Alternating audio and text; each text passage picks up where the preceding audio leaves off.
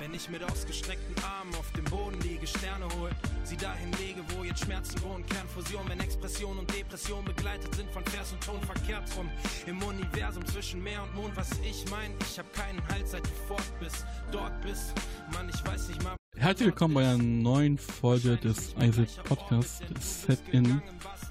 Heute mit dem Gesprächspartner Xella V. Hallo Xella. Hi. Na? Willkommen. Alles gut? Ja, bei mir ist alles gut. Wir nehmen hier gerade bei gefühlt 50 Grad Raumtemperatur auf.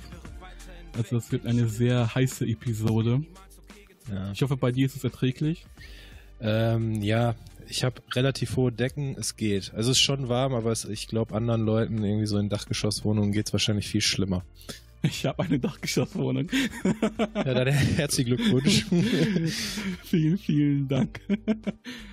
Was bei dir sofort auffällt, ist dein Künstlername Xella V. Magst du mal erzählen, wie du dazu gekommen bist? Ja, ich kann dir jetzt nicht genau den Moment sagen, in dem ich den Einfall hatte, aber das ist äh, eine Zusammensetzung aus meinem bürgerlichen Namen. Und zwar, also mein Zweitname ist Alexander und Alex rückwärts macht Xela und ähm, die ersten drei Buchstaben meines Nachnamens sind W-I-E. Und daraus ergibt sich Xelavi, was dann natürlich noch ganz cool ist, weil Xelavi ja französisch ist. Und äh, ja, so viel, so, so viel heißt wie so ist das Leben, das ist das Leben. Und da ich ja meine Texte, so banal das jetzt klingt, ähm, über das mein Leben schreibe, ähm, hat das ganz gut gepasst. Wow. okay, ja. ich hätte nicht gedacht, dass da so viel hintersteckt. Ja, das ist eine Verkettung von ganz viel Glück und irgendwie mal so in so einem richtigen Moment so ein bisschen aufmerksam sein. Dann, äh, und dann hatte ich den Namen und ich hatte voll lange irgendwie so gar keinen Plan. So, und dann kam das irgendwann und dann dachte ich, boah, yo. Nur ist der Name absolut random entstanden. Also du hast ja nicht, am Ende nicht gedacht, dabei muss das rauskommen, sondern das kam nur durch Zufall dabei raus. Ja, ich habe, ich hab, glaube ich, so rumgespielt so mit meinen, mit dem, was ich so hatte an Namen. okay. Ich habe hab ja Doppelvornamen. Ähm, wobei der zweite, den benutzt eigentlich keiner. Und dann bin ich irgendwann bin ich da drauf gekommen. Wie du schon erwähnt hast, du bist Musiker, im Speziellen bist du Rapper. Wie lange bist du schon am Mic? Ich habe, bevor ich jetzt die Musik mache, die ich jetzt mache, also deutschen Rap, schon ganz lange in Bands gesungen, gerappt, geschrien. Und ähm, das sind bestimmt schon zehn Jahre oder so. Ähm, also so, dass man irgendwie Auftritte hat und irgendwie Aufnahmen macht und so. Aber äh, das, was ich jetzt mache, mache ich seit 2016. In was für Genres warst du schon unterwegs? Musikalisch? Ja, ich habe irgendwie so angefangen mit, mit so ähm, Crossover, Rap, Rock. So, weil ich komme aus der Zeit, da war das halt so voll der Film. Da, äh, auch früher meine absolute Lieblingsmusikrichtung, so ähm, ja, so Sachen wie Rage Against the Machine und Linkin Park und so, das habe ich halt früher tot gehört und so Musik wollten wir halt machen. Ähm, dann ähm, habe ich ganz lange in einer Metalcore-Band gespielt. Mit der haben wir auch ein Album aufgenommen, eine EP aufgenommen, ganz viele Live-Konzerte gespielt. So, und als die Band dann nicht mehr existiert hat, ähm, konnte ich dann quasi endlich Hip-Hop machen. Ach, du wolltest ja. immer schon Hip-Hop machen? Ja, ich habe es auch irgendwie immer so ein bisschen immer gemacht also in der Zeit, wo ich die Band hatte, so für mich nebenbei, äh, immer mal ein Beat gemacht, einen Track aufgenommen, das niemandem gezeigt.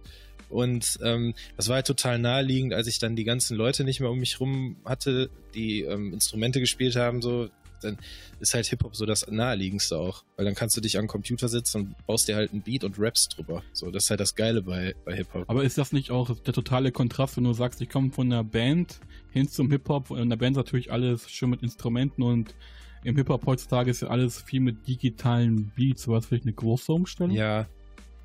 Ähm, also wir, wir, versuchen das ja schon immer mal wieder so einzubauen. Erstmal habe ich ähm, zu vielen von früher, die da mitgemacht haben, auch noch Kontakt. Also auch musikalisch. Ähm, zum Beispiel jetzt ähm, der Typ, der mein Album aufgenommen hat, hat Gitarre in der Band gespielt. Ähm, der Bassist, der live mit mir auftritt, hat damals auch in der Band gespielt. Und der Bandaspekt ist nicht komplett verloren gegangen. Wir haben jetzt haben wir eine EP gemacht, die wirklich reinrassiger Hip-Hop ist. Ähm, Aber es kommt immer wieder vor, dass ich äh, Live-Instrumente in die Songs mit einbinde, eigentlich. Ist das nicht heutzutage viel zu aufwendig, wenn du dir mal so die Konkurrenz anguckst? Voll. Ja, klar. eigentlich, eigentlich kann man das nicht machen. Also einmal ist, ist das nicht der Sound, der angesagt ist. Auf jeden Fall. Und zweitens ist halt eine Produktion, in der du eine Gitarre einspielst, einen Bass einspielst, irgendwie im Zweifel noch Drums einspielst und so. Ähm, und auch vom Songwriting anders denkst als jetzt ein Hip-Hop-Producer, ist natürlich viel aufwendiger als ähm, ein Beat zu bauen und darüber zwei 16er zu schreiben. Wobei das letzteres ja halt auch total geil ist und mir auch total viel Spaß macht. Deswegen mache ich das ja auch immer wieder. Also es hat beides so sein Für und Wider. Was glaubst du, hört man das im Endeffekt auch raus? Ja, ich glaube schon. Ähm, ich glaube, ich glaube schon, dass wenn man sich mit der Musik beschäftigt, dass man dann zumindest raushören kann, dass da noch ein bisschen mehr dahinter steckt. Dass, dass, äh, dass man sich da vielleicht ein bisschen mehr Gedanken gemacht hat. Also du baust ja auch selber Beats und du bist selber Produzent. Ja, also ich, ich würde Produzent nicht sagen, weil, also da gibt es ja so, so, so, Diskussionen darüber, was ist jetzt ein Prozent, Produzent, was ist ein Beatmaker. Ähm, ich ich mache Beats, aber ich mische die nicht selber ab. Mhm. So, da bin ich halt einfach nicht gut genug für. Ähm, und ich schreibe halt Songs. Also ich benutze auch mal eine Gitarre oder so Sachen. Ähm, ich mache nicht alle meine Beats selber. Ähm, ich mache das eigentlich nur, wenn ich irgendwie so das Gefühl habe, das, was ich jetzt gerade machen will, das gibt's irgendwie nicht so, das ist nicht verfügbar oder ich habe keinen, der mir das machen kann. Dann setze ich mich halt selber hin. Jetzt auf der EP, die wir jetzt gemacht haben, habe ich nicht einen einzigen Beat gemacht. Da hat das ähm, alles ähm, der äh, DJ gemacht, mit dem ich auch live unterwegs bin. DJ Ampere.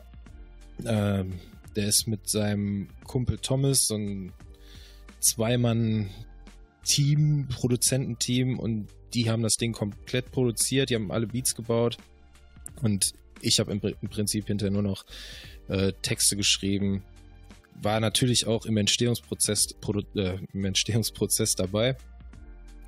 Aber da habe ich jetzt äh, nichts produziert. Du schottest dich ja bewusst davon ab, äh, als Produzent bezeichnet zu werden. Warum? Ich finde, so ein Produzent, der muss halt noch so ein paar andere Skills mitbringen.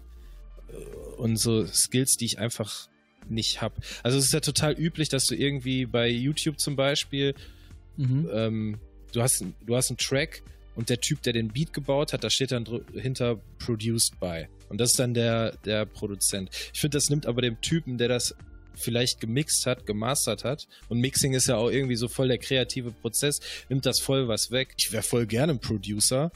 Ähm, und ich produce auch bestimmt so. Es kommt halt darauf an, wie du das definierst. Aber im Endeffekt bin ich ein, ein Songwriter und vielleicht ein Beatmaker. Und ich brauche aber, damit das dann hinterher so klingt, wie es klingt, brauche ich Leute, die halt von anderen ähm, Teilen des Prozesses mehr Ahnung haben als ich. Ja, die gleiche Scheiße am Start. Doch wer Gitarre zocken kann, gibt Fick auf Reimschemata. Der deutsche Mike Chino da, muss nicht mehr Beats picken. Bilder wie ein Spielfilm, Zeller wie und Schief diggen. Das ist eine B-Side für euch. Mach ein bisschen Kino für euch. Das ist Muck einfach so, weil es nichts Besseres gibt. Nein, das ist Tel Aviv, weil es nichts Besseres gibt. Okay. Du hast jetzt keinen kommerziellen Sound. Also wenn man sich deine Musik anhört, ist das jetzt nichts mit irgendwelchen krassen Adlibs oder mit irgendwelchen Lelele-Hooks, sondern du gehst halt schon mehr auf den äh, klassischen Hip-Hop in der deepen Richtung. Ist das eine bewusste Entscheidung oder ist das mehr ein Lifestyle? Also wir, wir reden ja jetzt gerade über, über die EP und dann stimmt das, was du sagst, total. Ähm, ich mag aber auch gerne poppige Songs und ähm, ich habe früher schon welche geschrieben und ich werde auch wieder welche machen. Ein Soundbild, was meine Musik definiert, gibt's nicht. Es gibt eine Tendenz zu äh, melancholisch klingenden Sachen auf jeden Fall und ähm, eine ne leichte, ja, ab, also ich würde ich würde niemals so ein Partybeat picken oder bauen oder oder irgendwas, was was komplett cheesy klingt, würde ich auch nicht machen wollen.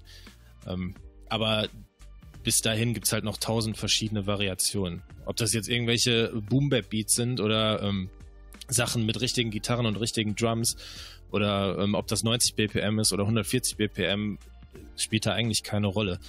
So, ich, ich bin sowieso, ich muss immer irgendwie was anderes machen. Wenn ich jetzt äh, sechs Tracks Boom Bap mache, dann ähm, kriege ich mit ganz großer Sicherheit in ein, zwei Monaten Bock, was komplett anderes zu machen. Dann will ich wieder irgendwas mit Band machen. Ähm, genauso wie ich vorher nie Boom Bap so gemacht habe, wie ich das jetzt mache. Ähm, deswegen würde ich sagen, weil, äh, das äh, Soundbild ist in erster Linie mal vielseitig. Du hast ja gerade schon angeteasert, du wirst in Kürze eine EP releasen mit dem wundervollen Namen Mon Ami. Aber ist auch wieder was Französisches, ne? Warum Mon Ami? Da würde ich dir jetzt gerne eine Story okay. zu erzählen, die genauso gut ist wie die zu dem Namen. Ein guter Freund von mir hat mal zu mir gesagt, ey, du musst mal einen Song machen, der Mon Ami heißt. Und Mon Ami ist ja auch wie Xela wie komplett falsch ausgesprochen erstmal. Es würde ja Mon Ami oder so heißen. Und ähm, ich habe dann den Text geschrieben zu dem ersten Song auf der EP. Und dann hat dieses Mon Ami auf einmal an irgendeiner Stelle total den geilen Reim ergeben. Und ich fand das Wort einfach total gut. Das klingt halt irgendwie monumental. Mhm. So. Und ähm, dieses äh, Verzerren der französischen Sprache, wo man ja eigentlich irgendwie so romantische Assoziationen mit hat. Und dann kommt irgendwie, ähm, ja, die, die, dieses, ähm, der deutsche Rapper und macht sein eigenes Zeug daraus und entzieht dem Ganzen so den Kitsch. Das finde ich irgendwie, weiß ich nicht, finde ich ganz interessant. Also so meinst du halt so eine Art Entzauberung findet da statt? Ja, total, genau. Die, die Romantik geht so ein bisschen flöten. Wobei ich finde, dadurch, durch deine Texte oder durch den Rap an sich, erschaffst du ja dieses Klima auch. Oder ist das halt auch schon so ein bewusster Kontrast, dass du schon sag mal, diese Melanchol Melancholie mit dieser Romantik mischt? Ja, also so, so, so filmreife Hollywood-Romantik ist ja für mich irgendwie so, so, sowas nach Perfektion strebendes. Aber wenn du das Leben so betrachtest, wie es ist, dann ist es halt genau das nicht. Und da ich mich eher an dem orientiere, was tatsächlich ist und weniger an dem, wie es utopisch vielleicht sein sollte oder könnte in irgendwelchen romantischen Kitschkomödien, ähm, passt das ganz gut.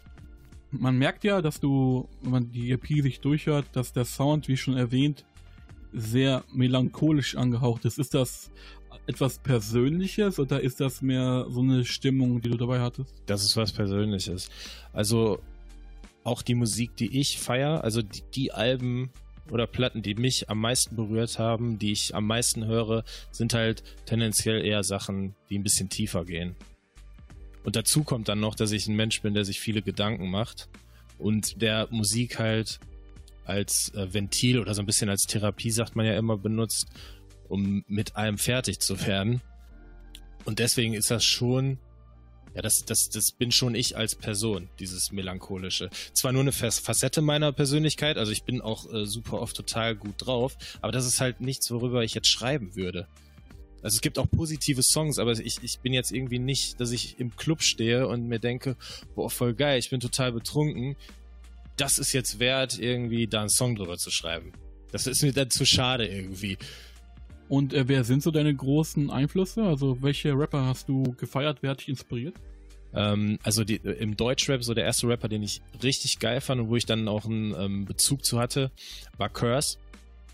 Äh, mit dem ging das so los im Ami-Rap. War, glaube ich, das erste, das erste Album, was ich äh, wirklich bewusst gehört habe und als Rap auch verstanden habe, war ähm, die Eminem Show. Und, ähm, und dann natürlich diese, die Einflüsse aus dem Rockbereich, Linkin Park, Rage Against the Machine und so Sachen. Die rappen ja auch, aber es ist halt eine andere Musik, die da drunter liegt. Okay, aber man, wenn man das äh, so äh, Ganze sich mal so anhört, ist aber schon Curse derjenige, der dich schon am meisten geprägt hat, jetzt bezogen auf die EP. Ja, weil Curse ist ja auch jemand, der ja schon total früh so, so Sachen gesagt hat, wo andere Rapper, die andere Rapper sich, glaube ich, nicht getraut haben zu sagen. Also Hip-Hop ist ja auch so in der Außenwirkung so, so, so voll oft ähm, irgendwie, dass du, dass du irgendwie den krassen Typen und den starken Mann so markieren musst und äh, irgendwie zeigen musst, was du alles hast und nicht zeigen musst, ey, ich habe hier Probleme in meinem Leben und das beschäftigt mich gerade. So und ähm, da ist glaube ich auch Curse der erste, der das irgendwie so gemacht hat, dass ich das auch bewusst wahrgenommen habe. Wobei das war ja auch mehr dieser Sound der Mitte 2000er auch, also diese ganzen deepen Tracks. Bushido hat ja auch vom Botchan bis zu Skyline und sowas veröffentlicht. Da war ja auch der, das war ja auch, es war alles sehr melancholisch Mittlerweile sind wir an so einer Art äh, Party-Industrie angelangt, wo jeder irgendwie eine Hook äh, machen muss, die man auch mitgrölen kann.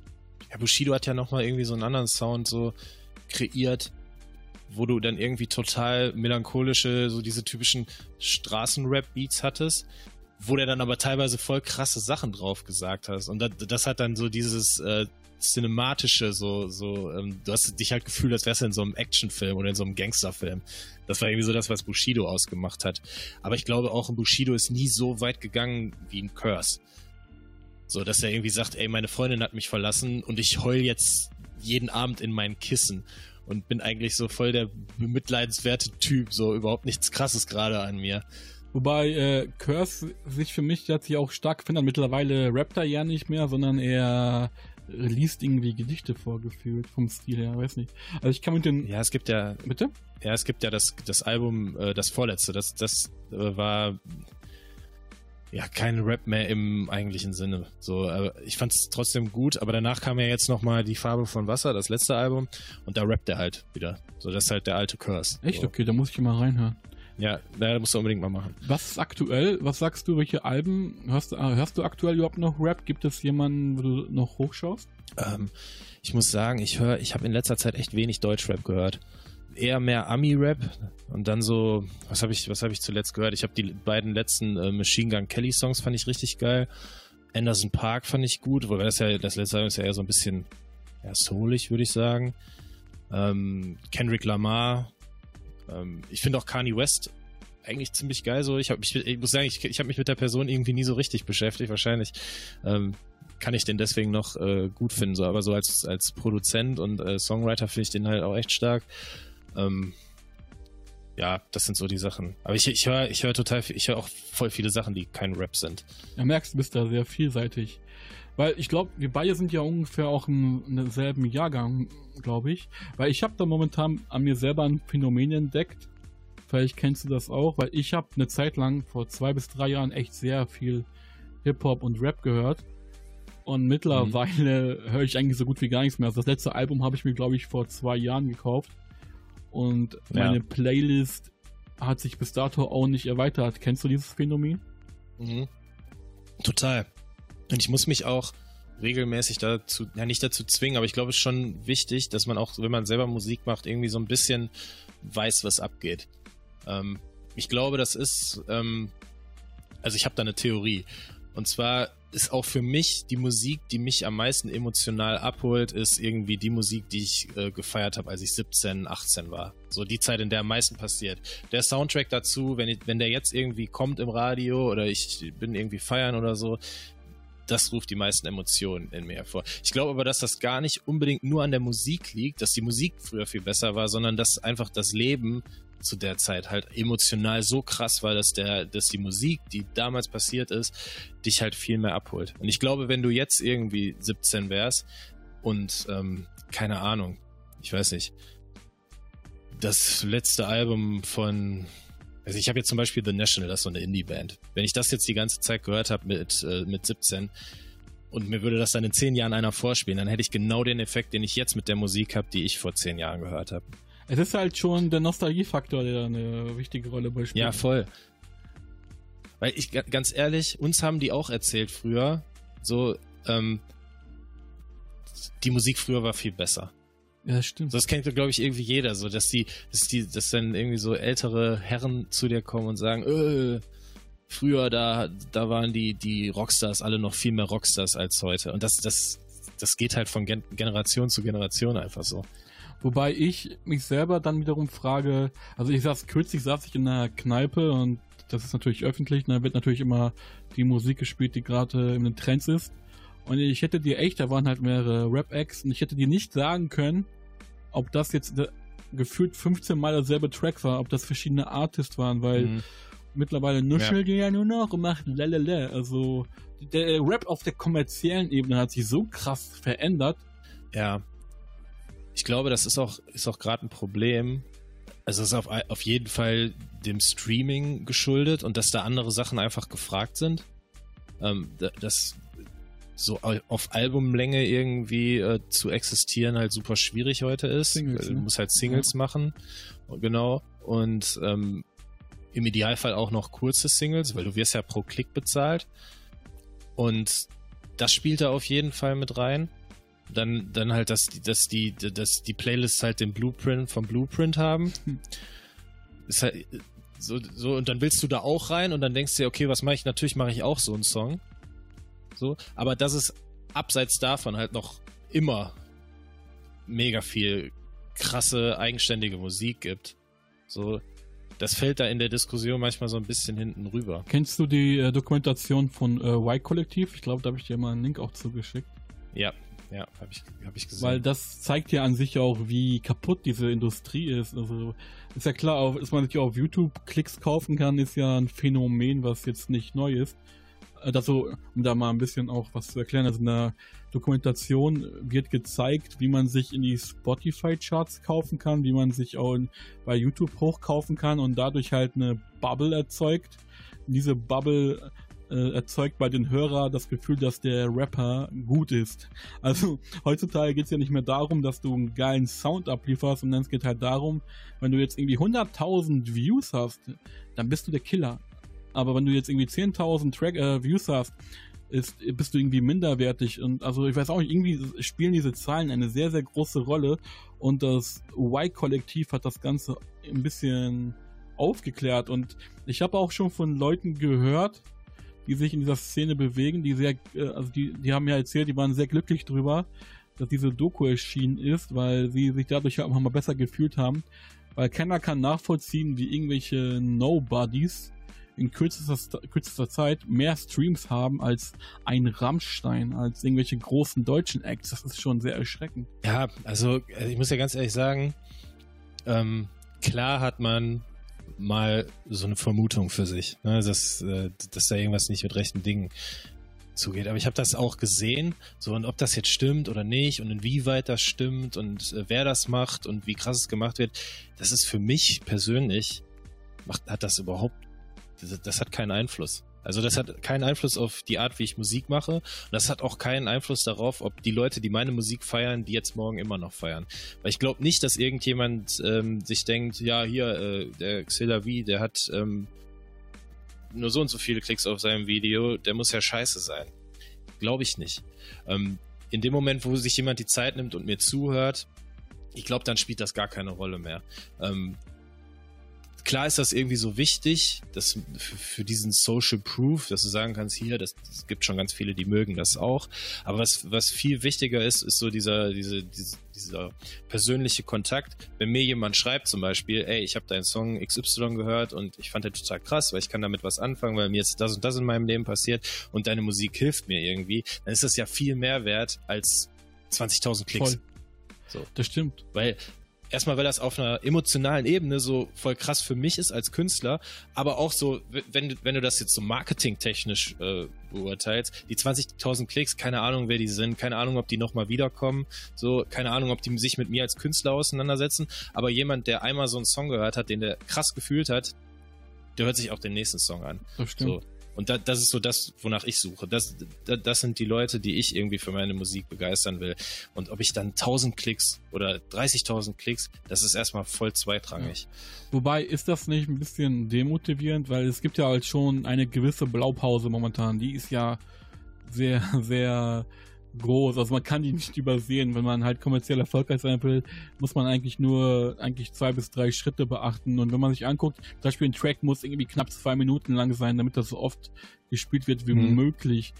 Ist das etwas, was dich in der Produktion einschränkt? Denkst du drüber nach so? Oder ist das, oder existiert das in deiner Welt gar nicht? Nee, das existiert nicht. Also wir haben zum Beispiel jetzt, ähm, es kommen ja auch dann nach der EP nochmal Songs raus. Wir haben einen Song geschrieben, der ist super poppig. Und das ist so ein Song, wo ich jetzt sagen will, also es ist jetzt kein, ähm, kein Dancehall oder sowas, das ist auch kein Trap, aber es ist halt ein poppiger Song. Und wir haben trotzdem in den Song eine Minute Bridge eingebaut, okay. so. Damit haben wir uns jegliche Chance auf äh, irgendwelche krassen Streaming-Zahlen oder auf Playlist-Rotation, auf, keine Ahnung, Radio oder so, haben wir uns komplett verbaut damit. Aber dieses, das Ganze, äh, wieder, wie man dann so Songs vermarktet oder so, das, das interessiert mich so sehr, wenn der Song fertig ist. Und davor interessiert mich nur, ob ich den Song feiere oder nicht. Magst du gerade den Zuhörer erklären, was eine Bridge ist? Es, es gibt, glaube ich, zwei Definitionsarten. Ähm, also normaler Popsong oder Rocksong 95% aller Songs, die im Radio laufen, sind ja so aufgebaut, dass die irgendwie ein Intro haben, Strophe, Chorus, Strophe, Chorus, damit meine ich Refrain oder Hook. Und dann kommt ein B-Teil. Ähm, und das nenne ich Bridge. Manche sagen Bridge auch zu dem, was vor dem Chorus passiert. Das nennen wir Pre-Chorus. Also ich, wir haben da irgendwie so ein eigenes Vokabular äh, entwickelt und ich merke voll auf, dass, äh, dass manche Leute das anders definieren. Aber eine Bridge ist halt was anderes. Ja, um das mal ganz flach zu erklären, ist halt der Übergang von der Strophe zu Hook. Genau, so sagen halt viele. Ich, äh, ich, äh, bei mir ist die Bridge der B-Teil. okay. Also der Teil, der anders ist als die Strophe und äh, auf jeden Fall verschiedene Definitionen. Lass uns mal noch ein bisschen. Ich glaube, meine ist auch falsch. Oh, keine Ahnung, das ist ja deine Interpretation, das ist ja auch deine eigene Matrix. Das muss dir erstmal jemand beweisen. genau. Und die bauen Reihenhäuser, die machen Pläne, während ich hier weiter träume. Ich hab ein großes Ziel, uh, Ami.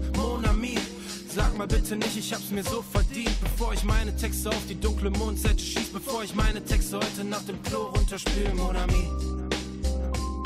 Mon Ami. Lass uns noch ein bisschen über Monamirin, deine EP. Die kommt am 26.07. auf den Markt. Ist das ein Free-Download? Kann man die erwerben? Wie war das? Ähm, das, ja, Free-Download macht ja eh keinen Sinn. Also klar kann ich jetzt sagen, hier, äh, hier ist der Dropbox-Link. Aber ich, ich glaube, 90% der Leute hören sich das eh über irgendeinen Streaming-Dienst an. Also klar, du kannst es umsonst hören, so auf Spotify und Apple Music und Deezer und was es alles gibt. Ähm, du kannst natürlich auch sagen, äh, ich lade mir das jetzt runter für, ich glaube, 5 Euro oder so. Das macht natürlich keiner.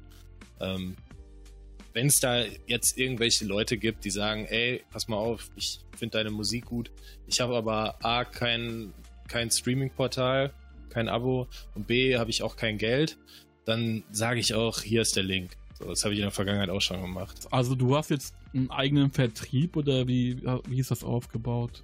Nee, also ich habe einen Vertrieb, das läuft über Digitalvertriebe, wenn du jetzt irgendwie kein großer Künstler bist, äh, beziehungsweise wenn du kein Künstler bist, der bei einem Label unter Vertrag steht, dann ähm, gibt es halt Digitalvertriebe, denen äh, bezahlst du einmalig äh, eine bestimmte Summe und die laden das dann für dich hoch und ähm, schicken das dann an die ganzen Stores.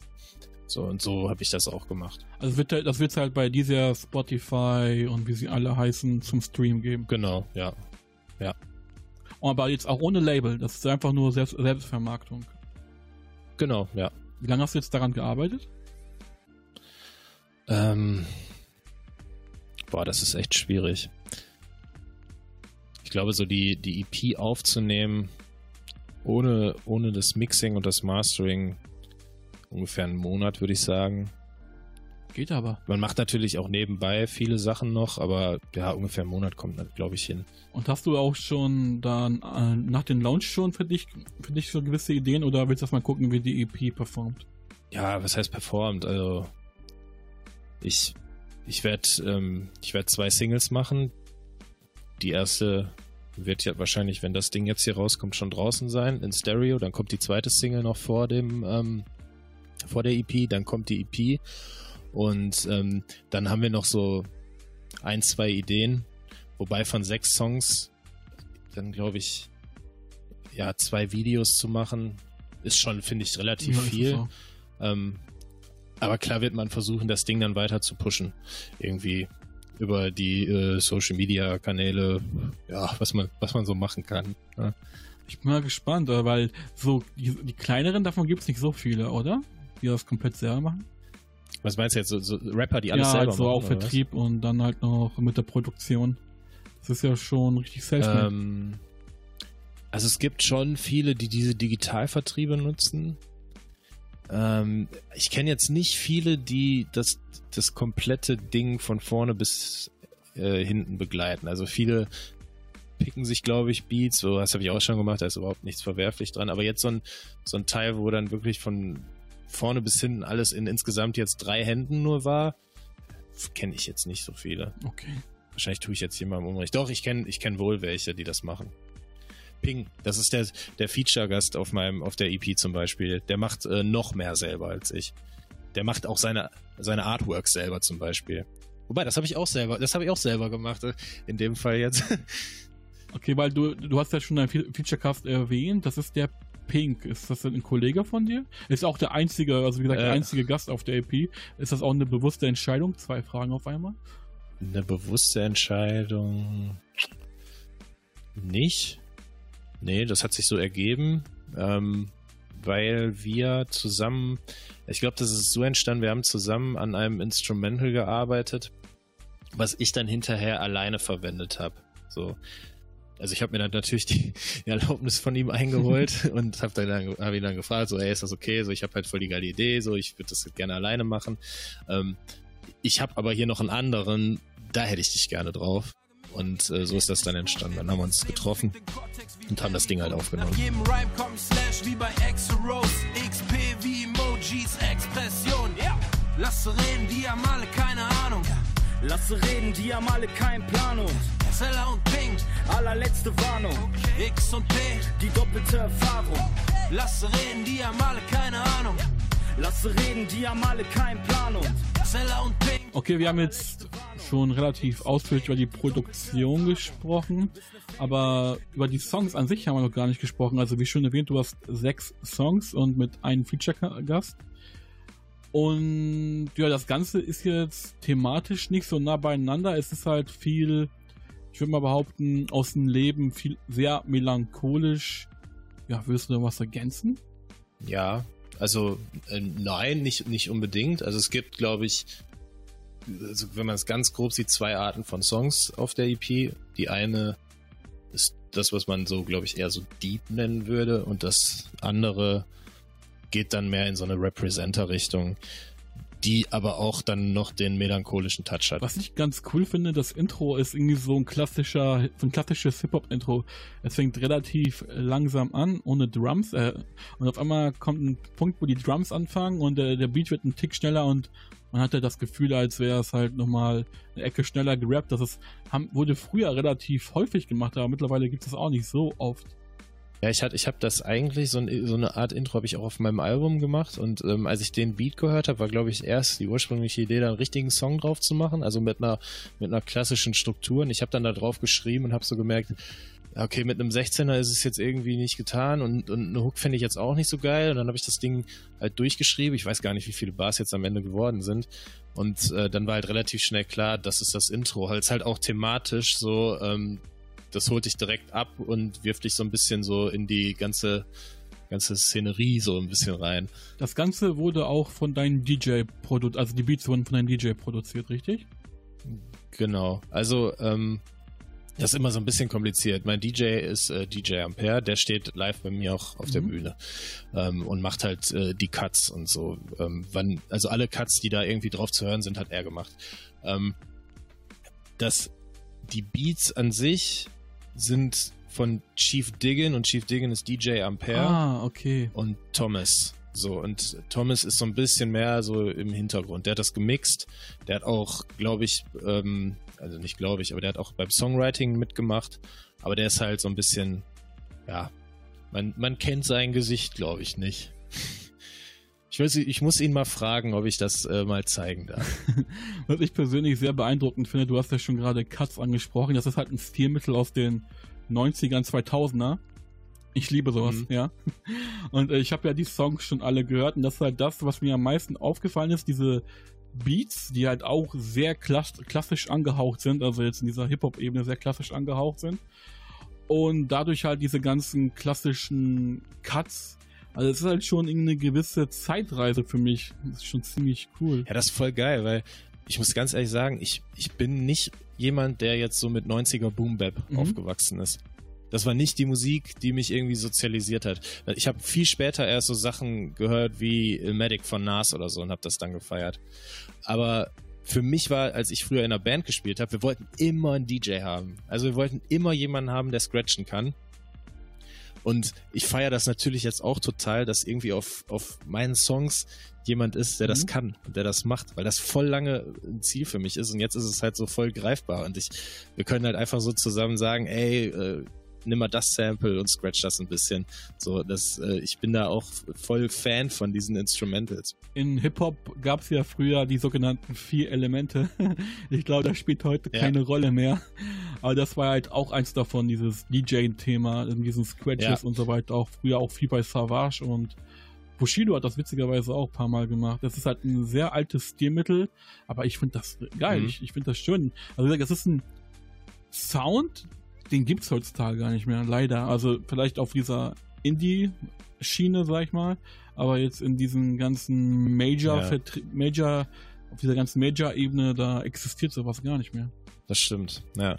Wobei es vielleicht auch mal interessant wäre zu sehen, ob man das nicht verbinden kann mit einem modernen Sound. Also. Ach, das stelle ich mir interessant vor. Ich glaube, Azad hat das gemacht, ne? So auf, auf äh, seinem vorletzten Album oder so, da hat er auch relativ moderner Beat und dann kommen Cuts. Wobei ich persönlich halt Azats, ich komme auf Azats neuen Flow nicht ganz zurecht, wenn ich ehrlich bin. Der macht jetzt auch so trappige Sachen, ne? glaube ich, oder? Ja, es ist, es ist, also ich finde halt diesen alten Azad, der irgendwie schon ein bisschen mehr Ghetto-mäßiger unterwegs war schon. Und jetzt gibt's halt. Ja, ist halt schwierig, ne? So, wenn er so so eine emotionale Bindung zu einem Künstler und so einem spezifischen Sound hast und der dann was anderes macht, das ist halt schwierig, ne? Andererseits kann ich das auch verstehen, wenn du irgendwie sagst, ey, ich bin Assad, Alter, und ich habe weiß ich nicht wie viele Alben ja. aufgenommen, so ich mache was Richtig. ich will. Lass mich in Ruhe, so. Äh, so, ich bin, ich bin halt, ich, ich kann das immer gut nachvollziehen, so unabhängig davon, ob ich die Musik dann geil finde oder nicht, weil ich, ich habe irgendwie jetzt zwei Platten gemacht. Drei, wenn man diese Kollabo, die ich mit Jules gemacht habe, noch dazu nimmt. So, und ich will immer was anderes machen bei mir ändert sich der Film irgendwie so permanent, dass ich das voll nachvollziehen kann, dass man äh, auch als etablierter Künstler mal was anderes machen möchte. Und ich hätte auch gar keinen Bock darauf. Ich stelle mir das super schwierig vor, wenn du dann irgendwie Leute hast, die dir sagen, ey, aber der Sound funktioniert halt. Das ist das, was die Leute hören wollen. So mach das nochmal. Und dann setzt du dich irgendwie ins Studio und machst nochmal so eine, so eine Boom-Bap-Platte, wo du dir sagst, ey, eigentlich habe ich das doch alles schon fünfmal erzählt, eigentlich habe ich den Flow doch schon tausendmal gemacht und die Beats, die kommen ja auch aus den Ohren raus. Deswegen kann ich das schon nachvollziehen. Wobei du hast ja halt gesagt, wir haben ja schon über diese Melancholie gesprochen, die deinen Sound begleitet. Aber da gibt es halt sowas wie Kino auf der EP. Ein Track, der halt schon battle-lastiger ist. Aber der Beat an sich halt, also der, das ist ja wieder dieser Kontrast, wie du schon bei Monami sagtest, dass man da halt schon so ein bisschen bricht, dass man halt einen deepen Beat hat, aber auf den halt stilistisch mhm. jetzt ein bisschen battle-lastiger float äh, und man gibt sich nicht ganz dem Beat hin. Verstehst du, worauf ich hinaus möchte? Ja, verstehe ich. Also man hätte auf den, auf dem Beat auch sowas machen können, wie jetzt, keine Ahnung, Dunkel oder Limbus hätte man bestimmt auch machen können. Ja, aber ich hatte irgendwie, also man, man hat ja dann, je nach Tagesform hat man Bock auf unterschiedliche Sachen und in dem Moment hatte ich dann irgendwie Bock, mal so ein Ding zu machen. Das ist jetzt nicht irgendwie krasses äh, Gangster ähm, Gelaber oder so, das ist ja schon alles noch irgendwie, das bin, das ist ja einfach nur eine andere Facette von mir. Es ist ja das Leben. Also es ist ja kein Image-Rap, ja. es ist jetzt kein Party-Rap, es ist einfach nur das Leben. Das ist es ja. ja. Das ist das, was ja. Hip-Hop eigentlich ausgemacht hat. Ich fühle mich immer wie so ein alter äh, zynischer Mann, wenn ich so rede. ja, du würdest dich super mit, äh, mit, äh, mit dem Ampere verstehen, weil der ist halt auch äh, True Keeper vom Allerfeinsten. So. Okay. Der, ähm, die Mucke, die wir jetzt auf der EP gemacht haben, das ist so zu 100% seine Musik. Wenn ich jetzt ankomme und ihm andere Songs zeige, die ich ähm, vielleicht selber gemacht habe oder mit anderen Leuten gemacht habe und ich muss nur ein bisschen singen, so, dann ist der raus. Dann äh, hat er da schon keinen Bock mehr drauf. Aber weil ich muss halt sagen, mich hat, also der Sound hat mich so auch zu 100% abgeholt. Sowas höre ich echt am liebsten halt auch mit diesem leichten Battle-Ansatz, wie schon gesagt, aber auch diese, ja, das freut mich. Ja, auch diese Melancholie, Melancholie, die du mit über deinen Sound äh, transportierst, ist echt geil. Und das Schlimme ist halt äh, auf einer positiven Ebene das Schlimme, dass das halt mittlerweile halt extrem einzigartig ist und dass Deutschrap halt mittlerweile nur noch aus Popmusik besteht und an sich nicht mehr die Werte vertrete, die einst so wichtig waren. Ne? Ja, ich glaube, also was ich glaube ist, dass du diese Werte, von denen du sprichst, auf total viele verschiedene Arten vertreten kannst. in unserem Fall war das jetzt, ähm, wir gehen echt so zurück zu den Wurzeln. Ich habe auch zu der Zeit so so voll viele ältere Sachen gehört und so und äh, habe mich damit echt so auseinandergesetzt. Okay, wo kommt das her? Wie, wie muss der Sound sein, damit das irgendwie genau den Vibe transportiert, wovon du redest. Aber man, man kann auch einen deepen Text schreiben und den auf dem Trap-Beat rappen. Das geht. So, machen vielleicht nicht so viele. Du kannst auch einen geilen Text schreiben und Autotune benutzen. Das geht auch. So, du, ähm, es muss nicht nur der eine Sound sein, so egal, egal wie sehr wir das feiern, ne? Es, es gibt halt auch verschiedene Möglichkeiten. Und ich, für mich ist Hip-Hop auch so, auch, auch so gerade so dieses Sampling und so, das ist ja genau das so. Du nimmst dir irgendwie so die Rosinen von irgendwas anderem und baust dir daraus was Neues. Und das muss halt nicht immer ein Soul-Sample sein. Das mhm. kann halt auch, weiß ich nicht, vielleicht was Rockiges sein oder was, was Poppiges sein. Ähm, was, was mir halt total fehlt, ist, neben dem, was du sagst, dass halt ähm, ja keine Werte mehr vermittelt werden, ist halt auch so die Vielfalt. So, ich hätte voll Bock, dass, keine Ahnung, nächste Woche irgendein etablierter Künstler mit einem Ding um die Ecke kommt, wo ich mir denke, Alter, sowas habe ich ja noch nie gehört. Es wird natürlich immer schwieriger, aber, aber den Anspruch hat ja keiner mehr. Das ist das, was, was mich so ein bisschen. Ähm du sagst es ja, weil du musst ja heutzutage im Radio oder im Stream performen. Und deswegen geht es ja halt darum, dass du eine Hook hast, die ins Ohr geht. Also wie gesagt, es ist halt wie bei Popmusik. Es, die Strophen an sich müssen nicht, sind nicht wichtig, du brauchst keine krassen Punchlines mehr. Flow spielt jetzt irgendwie auch keine besonders große Rolle mehr. Es muss einfach nur irgendwie eine geile Melodie sein, die im Ohr bleibt und der Rest, der eigentlich der wichtigste Bestandteil eines Tracks ist auf dieser Rap-Hip-Hop-Ebene, der hat da absolut keinen Wert mehr.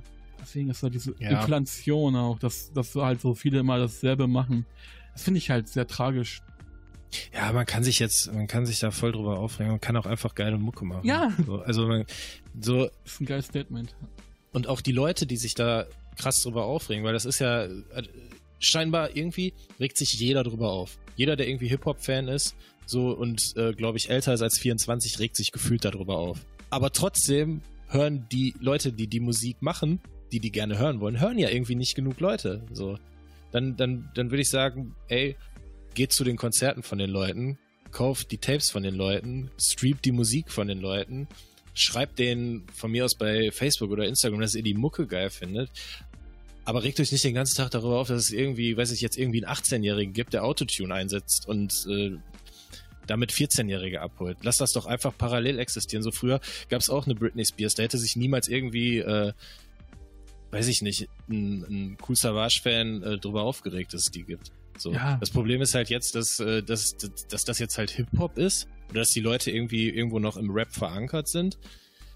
Aber lass die doch einfach ihr Ding machen jeder macht sein Ding und ähm, wenn du Musik feierst, und das ist mir auch voll wichtig, das sage ich jetzt nicht, damit Leute irgendwie sich die EP kaufen oder die, die streamen, aber mhm. ich, wenn ich irgendwie was geil finde, dann hole ich mir eine Platte. So, dann hole ich mir die, weiß ich nicht, auf Vinyl oder, oder, oder hol mir auf dem Konzert ein T-Shirt. So, weil ich dann ja Bock habe, dass die Leute weitermachen. Ja klar, ich erinnere mich noch an eine Zeit äh, vor dem Streaming, dann hast du dir halt ein Album gekauft, hast dich drauf gefreut, dass das kommt und dann hast du das den ganzen Tag gepumpt und bist halt irgendwie rausgegangen oder ja. und sowas, sowas, man zelebriert das heutzutage gar nicht mehr. Man geht nur auf Spotify und hört sich das halt an, was momentan ja. in den Charts oben mit dabei ist. Und dadurch wird die Musik halt, wie ich finde, echt ein krasses Stück entwertet. Das, das ist auch für mich jemand, also ich würde gern ein geiles Album machen, eine geile EP machen, so die du einlegst und von vorne bis hinten durchhörst. Wo ich auch die Möglichkeit habe, vielleicht mal einen Song zu machen, der als Single überhaupt nicht funktioniert. Wo ich weiß, ey, das ist irgendwie, weiß ich nicht, vom Songwriting her total so, so ein bisschen aus der Luft gegriffen, total experimentell, kann ich nicht als Single machen.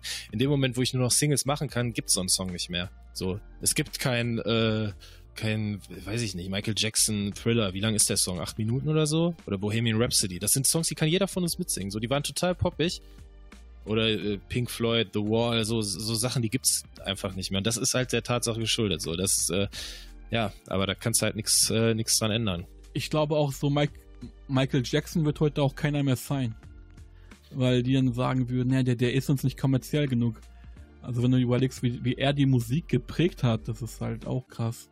Ja, voll. Und, und das gibt's ja heutzutage gar nicht mehr. Die ganzen Labels nee. gehen halt nur auf Nummer sicher. Ja. Oder, oder Michael Jackson wäre halt bekannt geworden, indem er seine Songs halt kürzer gemacht hätte. Oder Thr Genau. Thriller wäre dann halt zweieinhalb Minuten lang. So.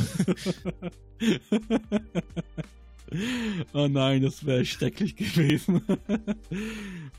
Bei Michael Jackson, über den kann man sich auch stundenlang unterhalten. Der hat da so musikalisch gesehen, ist der Typ der Wahnsinn. Der, der hat da Meilensteine gelegt, die, glaube ich, keiner toppen wird. Ist auch wieder dieses alte, äh, alter zynischer Mann-Gelaber, aber er hat wenigstens sich noch getraut, Dinge zu tun, die Ja, kontrovers waren, ne? ja gut, kontrovers jetzt ja natürlich jetzt jetzt äh, in den letzten Wochen irgendwie nochmal besonders kontrovers, ne?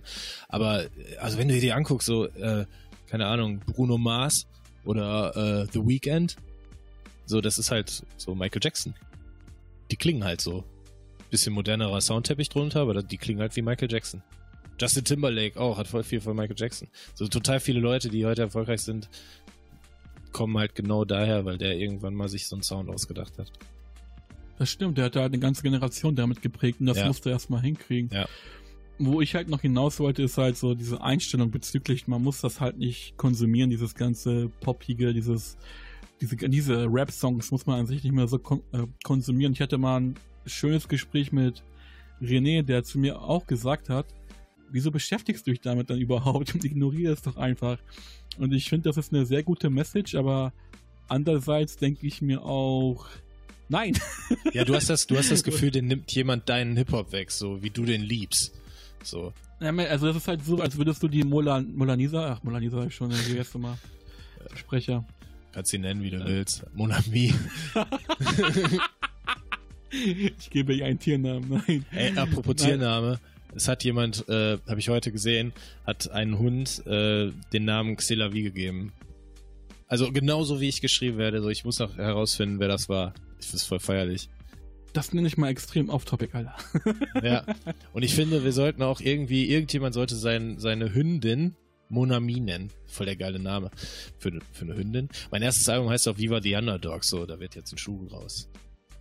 Alter, das, das war aber eine coole Mischung aus Analogie und äh, Namensverbindung. Also wow. Ja. ja. Also wir, Krass, ne? ich glaube, wenn die Leute nicht verstanden haben, dass deine EP Monami heißt, ja. dann haben sie was verpasst. So. Ja, Ich glaub- was, was wolltest du denn sagen? Haben wir Über noch was? die Melonie. genau. Mona Lisa? Mona Lisa. Mona Li- Verdammt, was ist los? Molavi. schneid das.